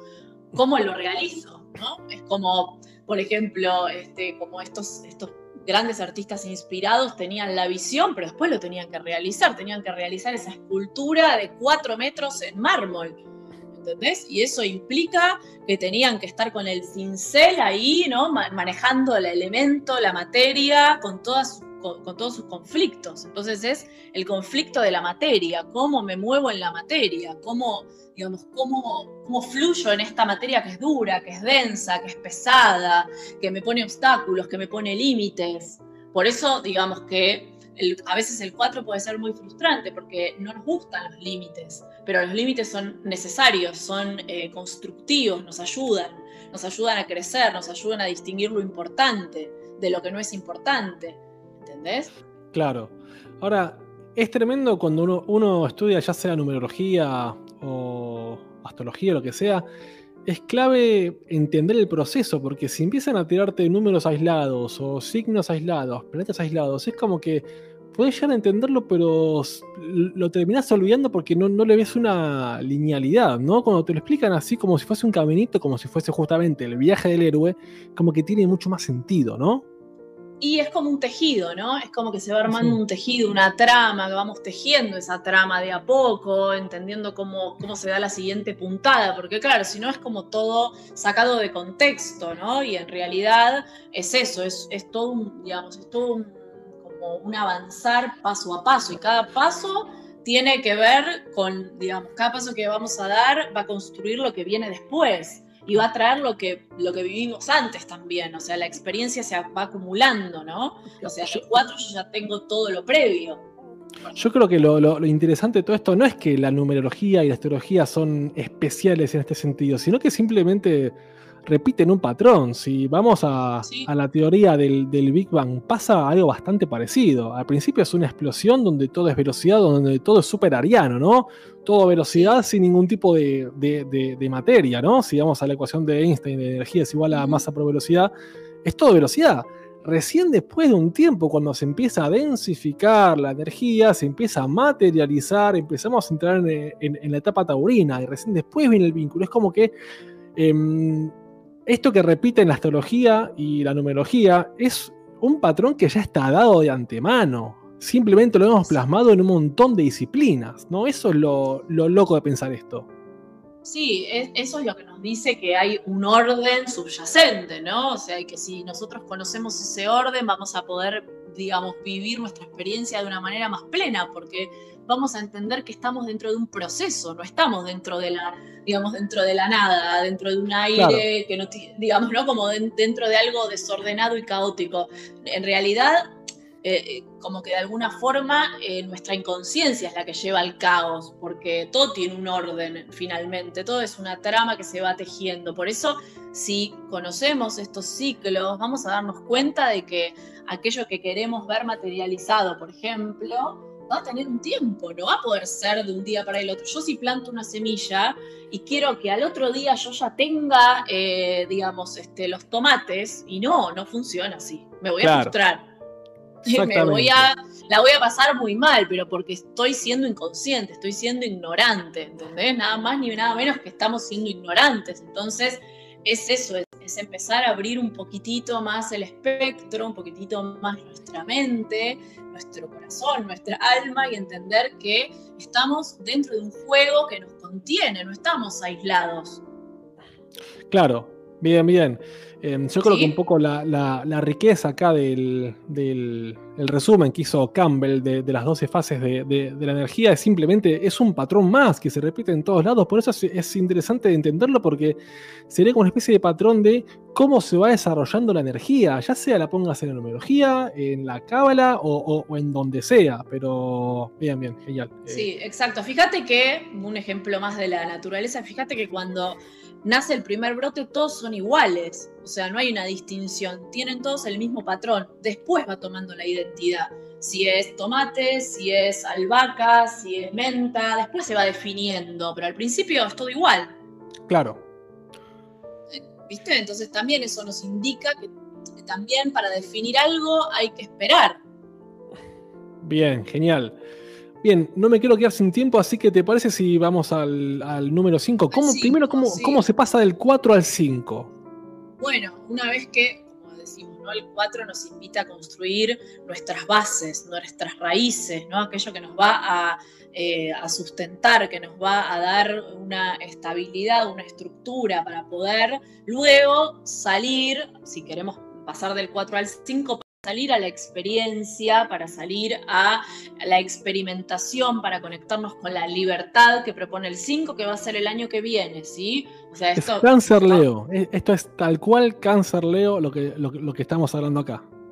Bien, bueno, viste, estamos, estamos a tono. Entonces, el 5, que sería el número del medio, porque es el que está en el exacto medio del 1 al 9, por eso el 5 es un conector, por eso el 5 se adapta mucho, es flexible y puede moverse tanto en los planos más densos como en los planos más sutiles y ser como una especie de intermediario. Por eso en el, en el tarot el 5 es el sumo, el sumo sacerdote, que sería el intermediario ¿no? entre la divinidad y el hombre, eh, o el hierofante, ¿no? En- acá en un tarot que tengo es hermoso porque es un cuervo que lleva una llave, ¿no? Una llave que va abriendo, ¿no? Es como un mensajero. Entonces el 5 es esta energía que nos invita a explorar nuestra libertad, a explorar la amplitud, a poner el cuerpo físico para vivir esa experiencia de forma entusiasta, de forma comprometida. Eh, es una energía de curiosidad, de exploración, que quiere descubrir, que quiere, quiere conocer, pero desde un lugar activo. Es una energía masculina. Siempre los números impares son masculinos y los números pares son femeninos, ¿no? Para que vayamos entendiendo también que vamos de una polaridad a la otra. Entonces, el 5 también es hacia afuera, ¿sí? Es una energía de exteriorización que sale a buscar algo, ¿no? Se libera de los pesos, de las ataduras y sale a buscar algo, pero tiene una base firme detrás. Detrás estuvo el 4, Bien. ¿no? Que me dio esta, que me dio esta tierra. Entonces yo puedo, como si yo soy un, un árbol y tengo estas raíces, me puedo elevar, puedo crecer, porque no voy a, no voy a tener el riesgo de caerme. Tengo que confiar en esa base que construí previamente, ¿sí?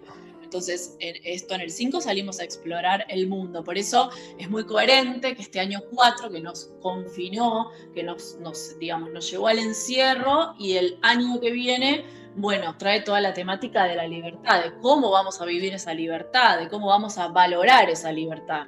Dios habiendo te oiga, estado- por favor. Bueno, que eh, vamos a ver qué hace el ser humano con, entre comillas, con la libertad y cómo la, cómo la puede gestionar y qué es la libertad, porque hay- también puede, hay muchas confusiones, ¿no? Están todos desesperados por salir, pero ¿para qué? ¿Para qué quieren salir? ¿Para vivir qué tipo de vida quieren salir? Claro, antes éramos, en, en- a ver, entre comillas, libres y era una cosa de locos también.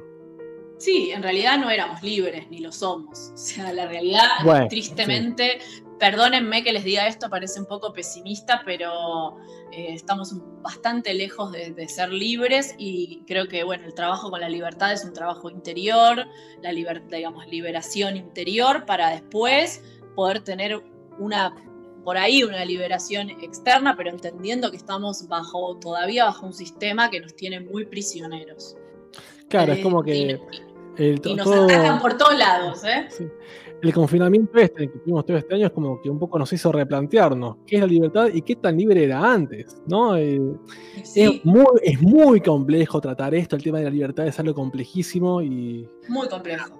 no es- no- Muy no es- complejo y lo, lo trataremos, lo tendremos que tratar el año que viene, el año que viene, ¿no? Claro. que, que gestionarlo el año que viene. Entonces, después de que salimos a experimentar el mundo, que nos conectamos con la libertad, que, eh, digamos, vamos a, a poner en marcha nuestra capacidad de adaptación, eh, nuestra capacidad espontánea de vibrar con el momento presente que nos, nos propone este 5, ¿no? que nos dice que lo único permanente es el cambio, el 5 es el número de los cambios. Acá Angelina dice libertad o libertinaje, tal cual. Bien, me gusta, me gusta. Libertad o libertinaje, que es en la sombra del 5 el libertinaje. Que no, digamos, el 5 tiene que tener, eh, digamos, claridad en los límites, porque el límite hacia la libertad también, Bien, creo yo. exactamente. bajo- sí, sí, bajo sí, mi sí, no, estoy, estoy muy de acuerdo. punto de vista. Eh, bueno, y entonces, eh, entonces, después del 5, después de que experimentamos, salimos a curiosear, nos conectamos con la energía sexual también, que es otra, otra lista del 5, ¿no? Los, sen- los cinco sentidos, ¿no? Eh, eh, ¿Se acuerdan del hombre de Vitruvio de Leonardo, ¿no? Los dos Sí. con los las dos piernas abiertas, los dos brazos abiertos y la cabeza hacia el cielo, ¿no?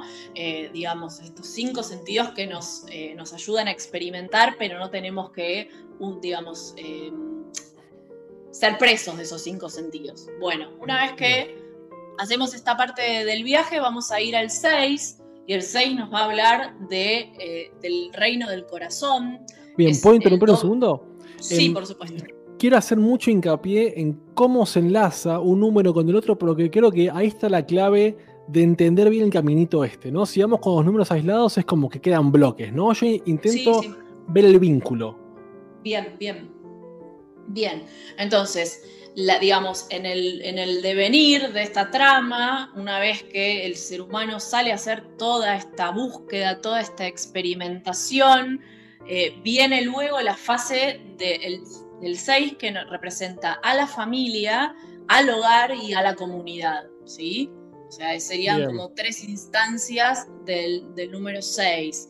Si en el 4 yo construí la estructura de la casa, le puse piso, le puse paredes, le puse un techo, en el 6 le voy a poner el corazón, le voy a poner la calidez, le voy a poner la humanidad, ¿no? Voy a entrar en el mundo de los vínculos, de estos vínculos familiares, de estos vínculos comunitarios. Por eso el 6 tiene que ver con, eh, con la armonía, con el equilibrio, con el balance, ¿sí? con el perfecto equilibrio eh, entre lo celestial y lo terrenal. Por eso el 6 está representado por la estrella de David, ¿no? que son estos dos triángulos entrelazados.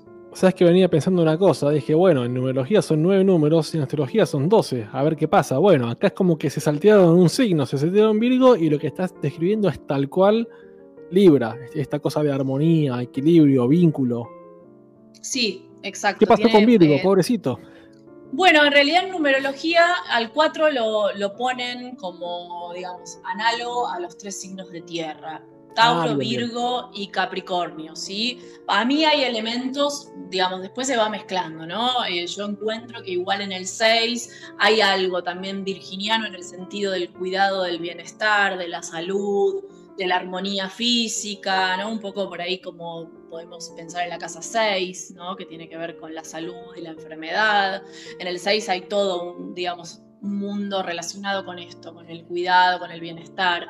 Eh, pero bueno, sería entrar en un terreno más eh, sutil, digamos, ¿no? Este, a nivel de lo que hoy nos compete, digamos que en el 6 vamos a formar nuestra familia, vamos a, ser parte de una comunidad, vamos a, a estar eh, dispuestos para dar un servicio, es una energía de entrega, es una energía que va a buscar lo justo, lo equitativo, que va a ser muy buena eh, aconsejando, escuchando, conteniendo a otros, siendo sostén, tomando una responsabilidad, ¿no? En el, en el 6 tomamos una responsabilidad por nuestra propia vida o por nuestro propio camino y por el digamos por las personas que nos rodean, ¿sí? Es como que yo tomo un compromiso. En el 5 no tomo ningún compromiso, al contrario, estoy libre como el viento. Y en el 6 voy a tomar un compromiso. Ya me voy a, como que de alguna forma me estable, establezco mi hogar, ¿no? Mi hogar del corazón. Por eso Sí. eh, en, el 6 es muy importante esta conexión con el corazón, con el sentir profundo, con la armonía que está eh, adentro, con la belleza, tiene todo un sentido de la belleza, de la estética, de hacer, eh, digamos, de hacer un entorno agradable, armonioso, bello, ¿sí? Para otras personas también. Bien, bien, bien, genial. Bien. Bueno, ¿te parece si.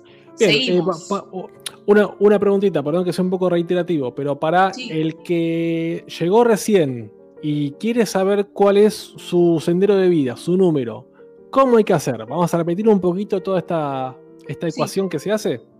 Perfecto, sí. Para conocer nuestro sendero de vida tenemos que hacer la suma de las partes de nuestra fecha de nacimiento. Si tomamos, vamos a volver a la fecha de hoy, tomamos la fecha de hoy, suponte que hoy nace un- una, una niña, un niño, entonces decimos cuál es el sendero de vida de este ser. Entonces voy a hacer 28 sumado, que me va a dar 10, 10 va a quedarme en 1, siempre vamos a ir a los simple dígitos, que son los números del 1 al 9. ¿Por qué 10 es 1? Porque 10 es 1 y 0. 1 más 0 es igual a 1. Punto. Exacto, sí. O hacemos la anulación del cero también. Lo podemos hacer de las dos maneras. El Bien. 10, que sería el mes, lo mismo, nos va a quedar en 1. Y el año, Así que, que sería. así que tenemos día 1, mes 1, hasta ahí van 2. Exacto, día 1, mes 1. Y el año, que en este caso vamos a hacer 2 más 2, que nos va a dar 4. El año en el que estamos es 4. Entonces, si sumamos 1 del día más 1 del mes más 4 del año, nos va a dar 6. Hoy es un día 6. Bien, justamente que estamos hablando del 6, ¿no? Exacto, si naciste, eh, si una persona nació un día como hoy, su sendero natal va a ser el 6. Manifestar estas cualidades que hablaba recién. Bien, em, en, en Tarot, eh, ¿cuál es el 6? ¿Serían los amantes o, est- o estoy mal? Sí, los amantes, los enamorados, exactamente. En Bien. el tarot egipcio es la indecisión también, porque se lo atribuye a, a, digamos, a tener que tomar una decisión también en el 6.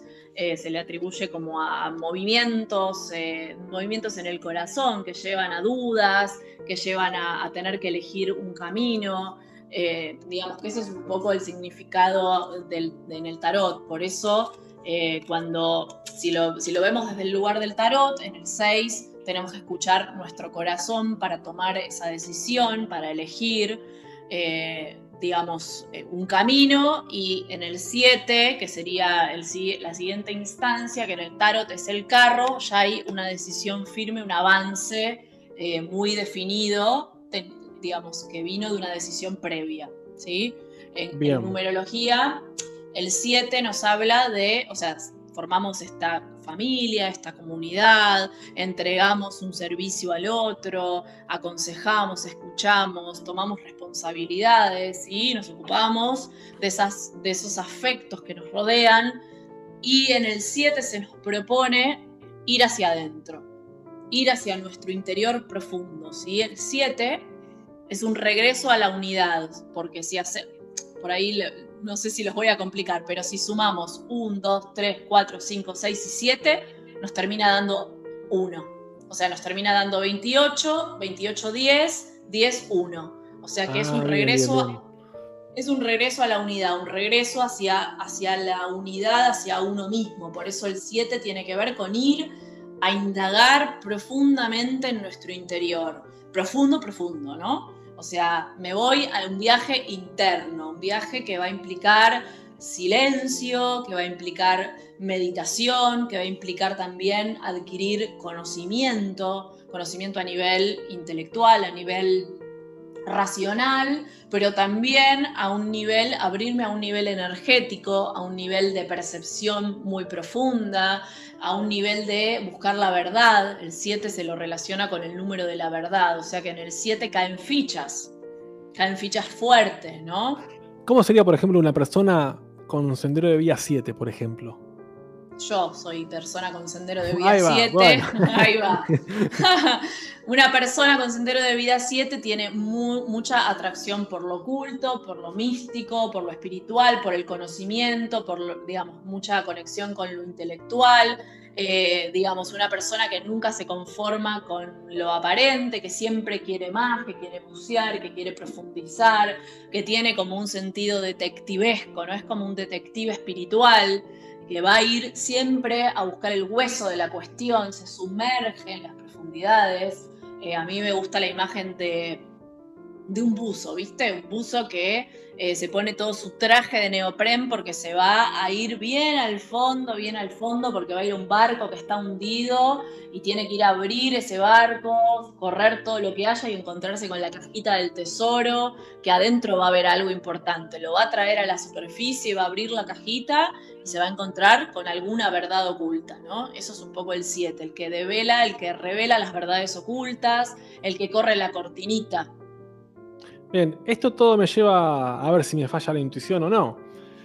Pero por cómo venimos haciendo el camino, que primero principio activo, receptivo, el vínculo, y bueno, y seguimos avanzando, eh, llegamos a un punto en que yo siempre que veo el número 8, sé que va a ser una bomba, ya sea por astrología o por lo que sea, siempre el número 8 siento como que es un número eh, intenso, por llamarlo de alguna manera. ¿Es así o estoy equivocado? No, no estás equivocado. El número 8 es un número potente. Eh, bueno, en el tarot, el número 8 en el rider es la fuerza, el 8, ¿sí? Eh, el 8 nos habla, primero, que es un doble 4, es un número de tierra, ¿sí?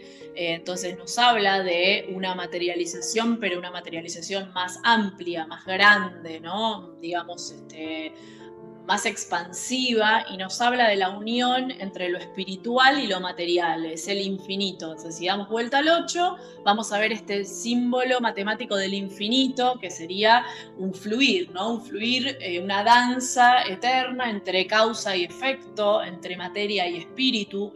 la ley de causa y efecto, la ley hermética, de causa y efecto está muy relacionada con este número 8, ¿sí? Porque está, está este infinito que trae esta parte energética eh, no manifestada, que serían las causas, los orígenes de las cosas, y esta parte de los efectos, que es nuestro mundo. Nuestro mundo sería el mundo de los efectos, donde nosotros vemos eh, lo que se generó con causas que desconocemos la mayoría de las veces, ¿no? ¿Cómo puede ser que haya sucedido esto? ¿De dónde vino esto? ¿De dónde vino? Eso tuvo un origen. O sea, es que estoy viendo una correlación muy extraña, que es que veo que em, los números, así como lo venía escribiendo, tienen mucho que ver con el enlace entre un signo y otro. El 7 es justamente el enlace entre el Libre y Escorpio, y el 8 es el enlace entre Escorpio y Sagitario. ¿no? Como que el 7 esta cosa de bajar a las profundidades y el 8 como esta cosa medio casi de, de, redención, de conexión entre el mundo material y espiritual, ¿no? Eh, nada, un poco lo, vengo pensando por ahí, como si fuese el enlace entre los signos, hablando de este, del viaje del héroe, cómo se aplica al tarot, a la astrología, a la numerología.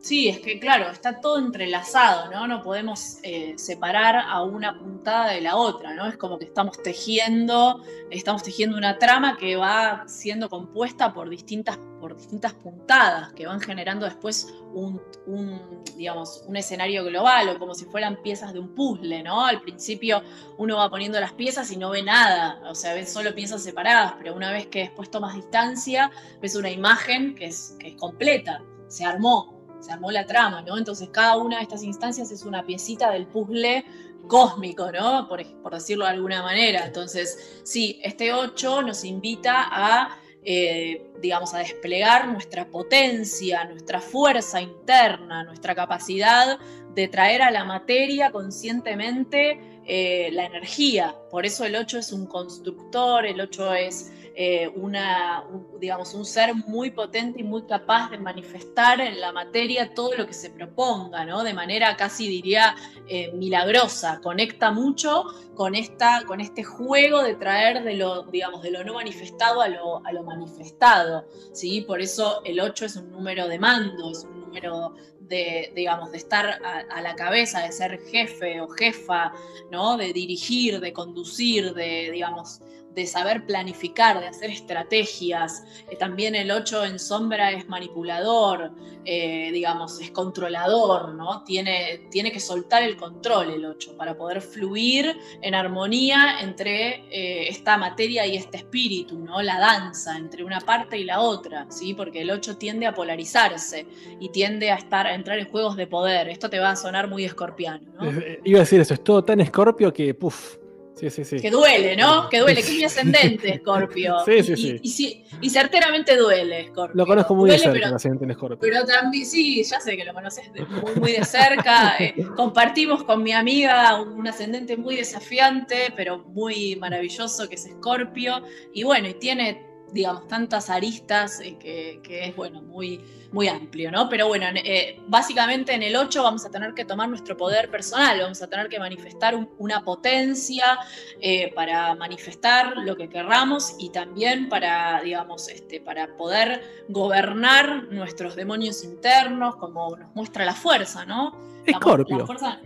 Escorpio, la fuerza que nos muestra una mujer que está eh, conectándose con un león como si fuera un, gatito, ¿no? Pero ¿cómo llegó a eso?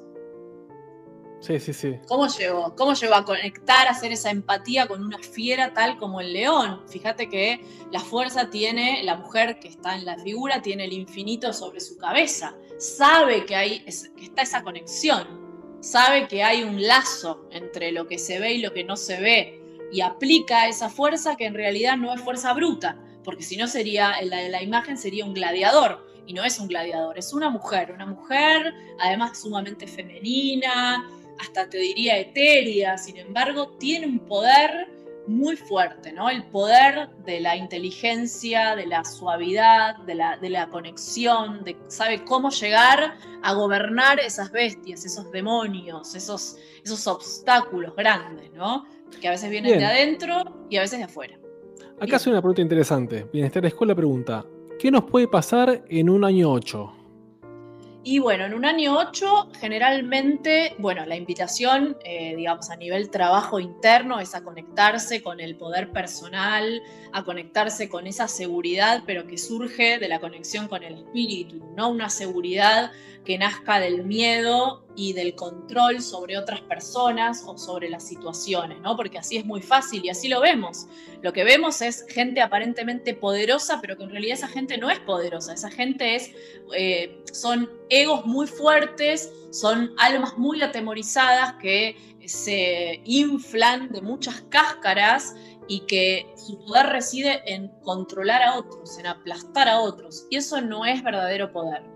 Eso es otra cosa, ¿no? Entonces, en un año 8 se te invita a que, digamos, te conectes con esa seguridad del espíritu, con esa fuerza que nace de tu interior, que también trabajes para unir el aspecto espiritual con el aspecto material de tu vida, digamos, no pueden estar separados, no puede ir por un lado tu conexión espiritual y por otro lado tu conexión material. Entonces, porque cuando pasa eso, el 8 se desconecta, se corta el fluir y de repente se vuelve muy materialista, solamente importa la materia, solamente importa el poder que acumulo, los bienes que acumulo y lo espiritual no existe o al revés, o soy súper espiritual, todo es energético, todo es, eh, todo es conexión, pero el dinero es una, es una porquería, es sucio, es malo, está mal tener, tener algún bien.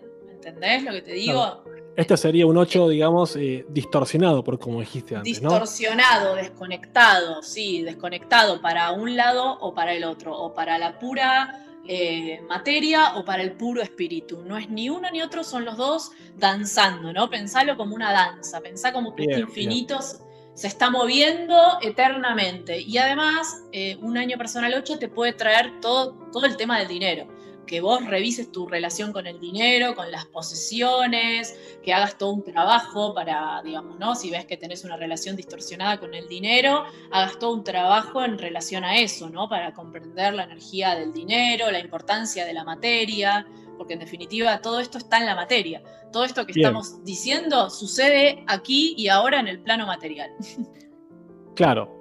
así que, eh, a ver, hace un rato em, comentaste algo de, de cómo se van armando piezas de, de un puzzle, de, un- de un rompecabezas, ¿no? Así que si no me equivoco, ahora el número 9 sería como una especie de conclusión del fin del rompecabezas. Y hablando de fin de ciclo, es- eh, estamos llegando al fin del ciclo numerológico, también al fin del programa, porque ya nos quedamos sin tiempo casi, y al fin de este primer ciclo de, de, de Chabón. Así que este número creo que me, me va a resonar bastante en este momento, ¿no? ¿Cómo sería Sí, esto del 9? sí.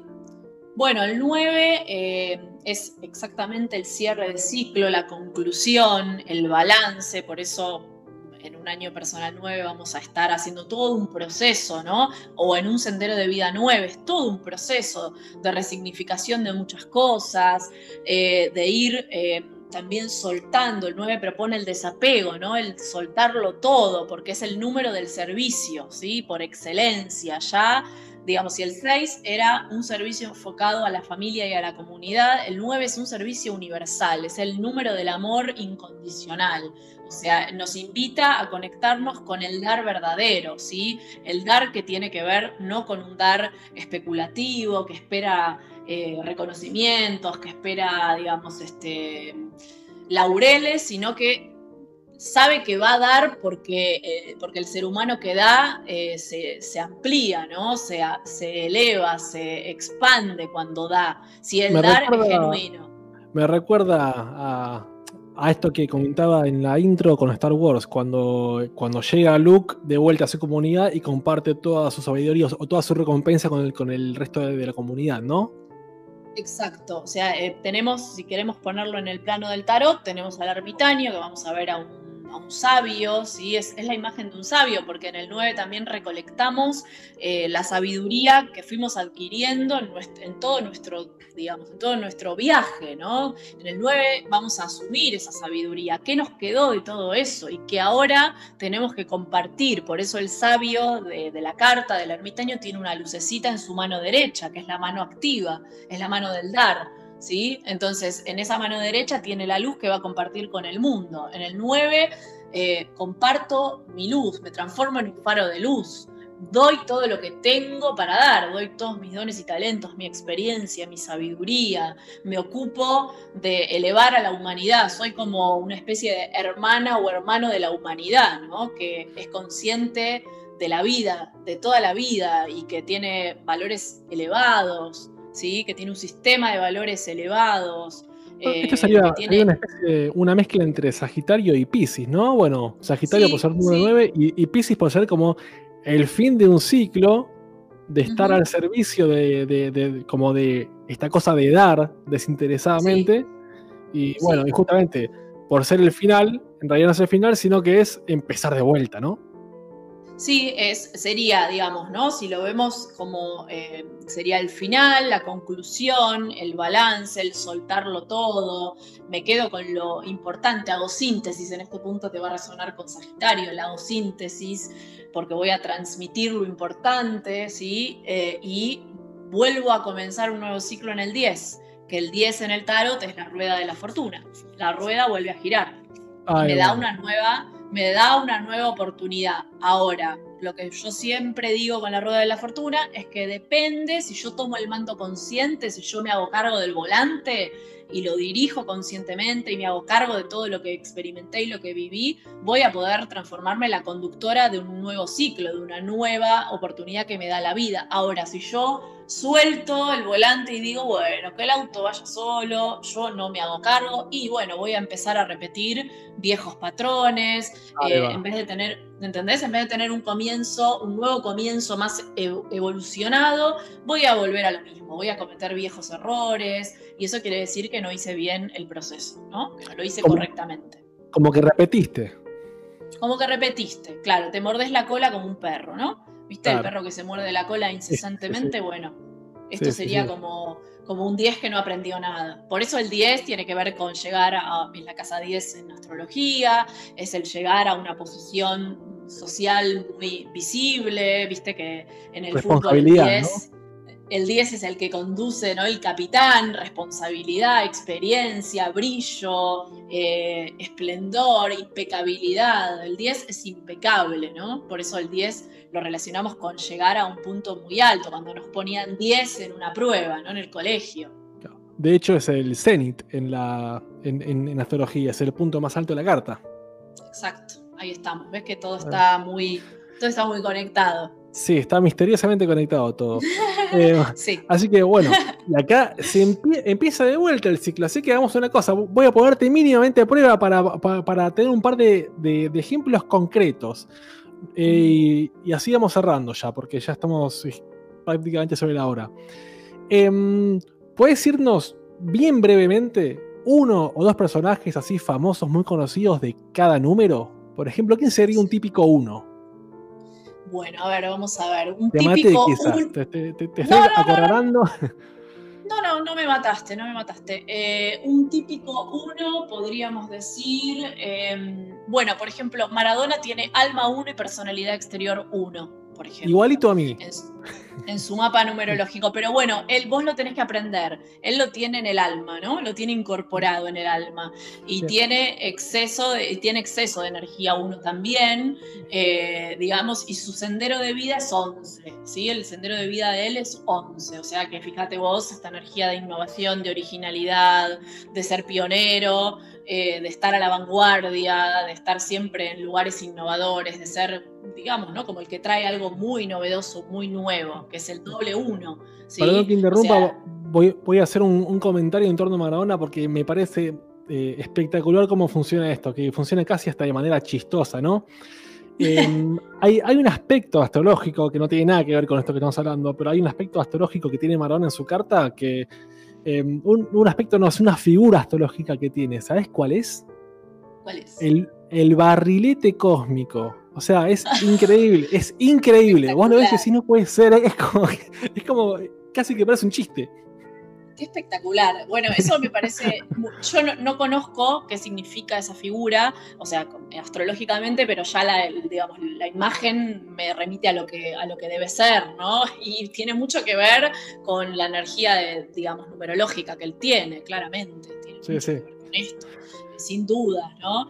Eh, o sea que tiene todos los aspectos. Puede ser, eh, digamos, ¿no? un, un gran, eh, un gran emprendedor, un gran ejemplo de ir hacia adelante, de seguridad, de confianza, de innovación, o puede ser también un, un impulsivo, un enfermo de ansiedad, un loco, eh, un, digamos, ¿no? un desquiciado, porque el 11 en negativo es loco. O sea, es loco, Claro. pero no loco bien, loco que pierde la cordura.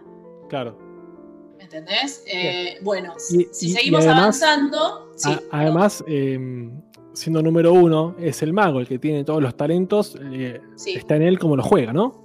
exactamente. Está en él Bien. cómo los combina, cómo los juega. El 2, te voy a, te voy a, eh, a dar un personaje que, eh, digamos, voy a decirte dos energías a través de este personaje para ir sintetizando, eh, que es Gandhi. Gandhi, el líder hindú tan famoso, por un lado tenía talento de nacimiento 2, o sea, nació un día 2, por eso es pacifista, el 2 es pacifista, el 2 es esta energía que, eh, digamos, quiere reunir a los, a los que están en conflicto, quiere evitar el choque, quiere buscar el punto de unión, es Más diplomático, más receptivo, ¿sí? que se conecta con, con, digamos, las alianzas, ¿no?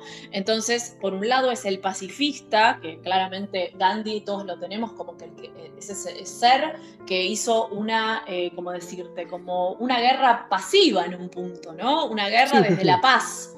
No sé si Sí, sí. está bien dicho así, pero no, Eh, digamos, emprendió una revolución desde la paz, desde la no violencia, algo muy dos.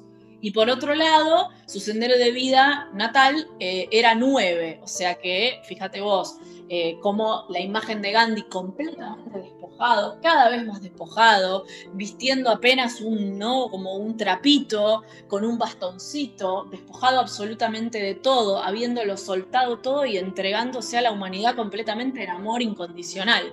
O sea, ahí tenés un 2 y un 9 muy claros en ese personaje Gandhi, ¿sí? Bien. Bien. Un 3. Un 3. A un 3 te voy a traer a eh, un artista que te va a gustar, que es Luis Alberto Spinetta, el gran Uf, Spinetta. Tiene 3 creativo. por todos lados. Imagínate, tiene Alma 3, eh, tiene Sendero de Vida 3. Nació, creo que nació, no sé si un no me acuerdo si también, te- no, talento de natalicio creo que era 5, bueno, pero tiene 3 por todos lados eh, y quién, digamos, qué exponente más emblemático de, lo que es el uso de la palabra, ¿no? Que el flaco Spinetta, un tipo que.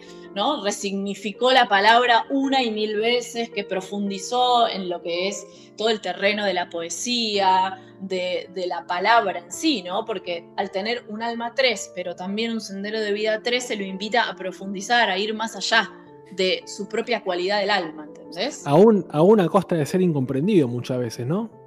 A una costa de ser incomprendido, porque además Spinetta tenía misión, eh, tenía misión eh, 11. O sea que fíjate vos que el 11 vuelve a estar acá presente, ¿no? El número maestro que muchas veces es, al- es tan innovador, es tan original, que es incomprendido. Bien. Es visionario. Un número 4. Un número 4, Trump. Trump es el número 4 por excelencia y vibrando, o sea, lo podemos ver como vibrando, digamos, por un lado vibrando seguramente más alto por todo su despliegue eh, material, por todo su despliegue, ¿no? De, digamos, este, de todo lo que él fue acumulando, pero también lo podemos ver como el emperador avaro, como el, eh, digamos, ese, ese personaje reaccionario, cuadrado, que no tiene visión, eh, digamos, como que no es un tipo abierto, que es un tipo rígido, duro, que ya lo ves y es, ya lo ves y es como está todo cristalizado, ¿no? Uno lo ve como un tipo muy, muy duro, muy estructurado, ¿no? Entonces ese es un típico ejemplo de energía 4, eh, creo yo, vibrando muchas veces en la parte densa, ¿no? De, de la Claro, en energía. realidad es, es, es medio como un balance, porque es innegable que el tipo a nivel Es material. sí, a nivel, a nivel material es un tipo muy exitoso. De pronto Sí. eh, a uno le puede chocar muchas cosas, ¿no? Sí, exactamente, pero se quedó, yo creo que se quedó en lo puramente material y es un tipo que uno dice, sí, es un cuadradito, son cuatro lados iguales, no hay variación, eh, no, hay, no hay visión, eh, una, digamos, como sí, obviamente una visión para los negocios claramente tiene, pero quiero decir, no hay, no hay amplitud, no vemos nada blando en él, vemos todo duro en él, ¿no? Aparentemente. Bien. Vemos bien. como, vemos mucho, también vemos mucha cosa encriptada, porque Trump tiene alma y personalidad exterior 7, entonces también es muy encriptado, muy para adentro, muy hermético, no se, le, no se lo puede di- distinguir muy bien quién es. Bien. Un Sí. número 5. Un número 5, Lennon, Lennon 5 por todos lados. Tiene también en su mapa numerológico, o sea, más exponente de la rebeldía, el número 5 es rebelde, es contestatario, eh, digamos, se revela ante las autoridades, también tiene uno bastante, o sea, está toda esta cuestión de la violencia, de la agresión, tenía ascendente en Aries. eh, Y además tenía, tenía luna en acuario por esta cosa rebelde, Ah, mirá. contestataria y transgresora. Mirá qué, inter- mirá qué interesante, una combinación bastante explosiva, digamos, ¿no? Eh, por lo menos. entonces, muy, sí, muy. Entonces el 5 acá se ve muy claro esta cuestión de eh, la libertad, la, la expresión muy amplia, el, el permiso que él se daba para hacer todo lo que se le ocurría, también una creatividad muy elevada, ¿no? Un espíritu muy, muy errante en un punto, muy, eh, muy libre, ¿no? Muy experimental, un tipo que claramente en lo que hizo brilló, brilló por lo innovador, por lo diferente, por traer eh, todo un espíritu nuevo, ¿no? No solo a la música, sino también a una cuestión filosófica que presentó. Sí, sí, sí, sí. Nació en un día 9, así que también está en el presente la cuestión humanística, filosófica. Sí.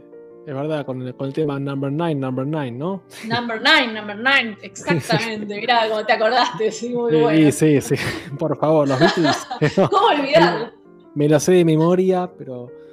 Bueno, eh, número 6.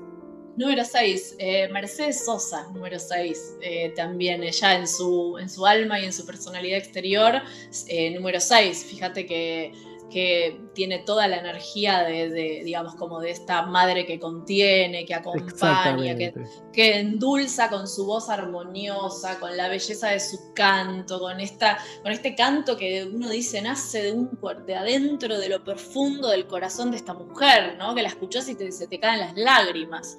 O sea, es un gran exponente de esa energía 6 y de, y de esta, digamos, como es como muy de la familia, de la comunidad. Además, ella nació el mismo día de la Argentina, el 9 de julio, ¿no? Así que está en línea con el nacimiento de la Argentina y, y digamos que uno la conecta instantáneamente con algo muy, muy autóctono, ¿no? Muy genuino de, de nuestro, de nuestra cultura. Bien, genial. Bueno, un 7. 8. Ah, Siete. 7, mira, me estaba saltando, un 7. Nanu. eso, la verdad, me estaba saltando a mí misma. Eh, un 7, Cortázar. Cortázar tenía alma 7 y también creo que personalidad exterior 7, así que un intelectual, eh, un ser muy interesado por lo profundo, ¿no? A través de la escritura, a través de la cosas, profundización. ¿Cómo? Perdón. Ir al fondo de las cosas. Ir al fondo de las cosas, descubrir misterios, ¿no? Ahí jugar con el misterio. Eh, también una cuestión muy lúdica, ¿no? En, Cortázar, que tenía también ahí sus energías tres interactuando. Eh, y, bueno, ¿no? Esta, esta profundidad, esta intelectualidad muy refinada, esta mente lúcida, esta mente eh, rápida, analítica, incisiva, ¿no? Este, una intelectualidad brillante, exaltada, ¿no? Y esto es muy de la energía 7, ¿no? Este, digamos que no solo, no solo en lo espiritual, sino también en lo mental, en lo intelectual, en lo racional. Así que me parece que es un, un buen exponente de la energía 7. Bien, bien. Un 8. Y pará, y te quiero decir algo más. Otro exponente del 7 para que se queden pensando es la Argentina. La Argentina tiene alma kármica 16-7, si querés, para otra charla, pero también, ¿eh? la, la Argentina se las trae. Fíjate que tu- también en la Argentina hubo mucha, digamos, es una, fue una cuna de la intelectualidad, ¿no? Argentina, no es casualidad. Ahora estamos muy para abajo, ¿no? Pero, pero bueno, Pasaron estamos en cosas. Pasaron cosas, estamos en decadencia, pero Bueno, pero bueno mira, hemos- yo tengo la misma carta astral que la Argentina. Cáncer con ascendente en Libra. Eh, Sí, no coincidimos es- con la luna, pero bueno, eh, tengo motivos para estar preocupado. No, no, no, te tengo fe y vamos a tenerle un poco de fe a la Argentina, porque si no, ¿qué nos queda? Eh, bueno, un representante de la energía 8 tenemos eh, a Nelson Mandela, Sendero de Vida 8, Nelson Mandela. Así que ahí tenemos intenso, ¿no? Una persona que sí o sí tuvo que, bueno, fue político, un revolucionario, un jefe, ¿no? Una autoridad. O sea, fíjate que Mandela terminó siendo presidente, ¿no? Un, digamos, un conductor, eh, digamos, una, una- un ser muy potente que tuvo que atravesar una infinidad de obstáculos. De hecho, bueno, Una vida ¿quién- muy dura, por eso, sí. una vida muy dura, ¿no? ¿Quién te podría hablar del confinamiento mejor que Mandela, ¿no? Que pasó eh, añares en la cárcel, ¿no? Entonces, este, imagínate la fuerza interior que hay que tener y el dominio de los propios demonios. Imagínate los demonios que pueden salir en un encierro. De, eh, Claro, imagínate si a nosotros, si acá en, en este encierro salieron demonios por todos lados, imagínate años en la cárcel. Iba a decirte, para él el, el- el 2020 es, es moco de pavo. Un chiste, un chiste. Por eso te digo que, bueno, también tenemos que fortalecernos, ¿no? Porque hemos pasado, el ser humano ha pasado cosas mucho más intensas que este confinamiento. Lo que pasa es que estamos muy blanditos. Las comodidades nos están, nos están matando. Nos hamburguesamos. Nos hamburguesamos. Y bueno, y, este, y el 9 ya lo mencioné con Gandhi, también te puedo mencionar como 9 a Lady D, también Alma 9. Bien. que es interesante. Madonna tiene alma 9 también. Eh, tu amigo, el general Perón, tiene alma, tuvo alma 9. Fíjate que ahí podemos ver un ejemplo también de la parte menos beneficiosa del 9. El extremismo, el narcisismo, eh, el fanatismo, ¿no? Que generó el movimiento peronista. Esta es la distorsión del 9. El ser ultra fanático, el generar un dogma. Claro. Bien, bien. Intento yo, yo nunca meterme acá en política porque es un tema disruptivo y siempre No, quilombo, ¿no? estamos, lo, estamos, lo estamos hablando todo desde el punto de vista numerológico, Sí, energético. pero, pero que generó una corriente muy clara, eso es innegable. Te guste o no te Innegable. guste, fue Y- así, ¿no? Y si yo te digo que el 9 es el número del narcisismo, ¿sí? O sea que hay una, digamos, hay una cuestión eh, de los números que hace que si vos en la tabla del 9, siempre todo número por 9 vuelve a 9, ¿no? Y esto le da al 9 la cualidad del narcisismo. Y fíjate que en el movimiento, en este tipo de movimientos, la imagen del líder es fundamental. Claro, Nada más sí, sí, sí. narcisista que eso, ¿no? Sí, es caudillo siglo XX. Exactamente. Así que bueno, esos son un poco algunos personajes que, que se me vinieron ahí de las energías.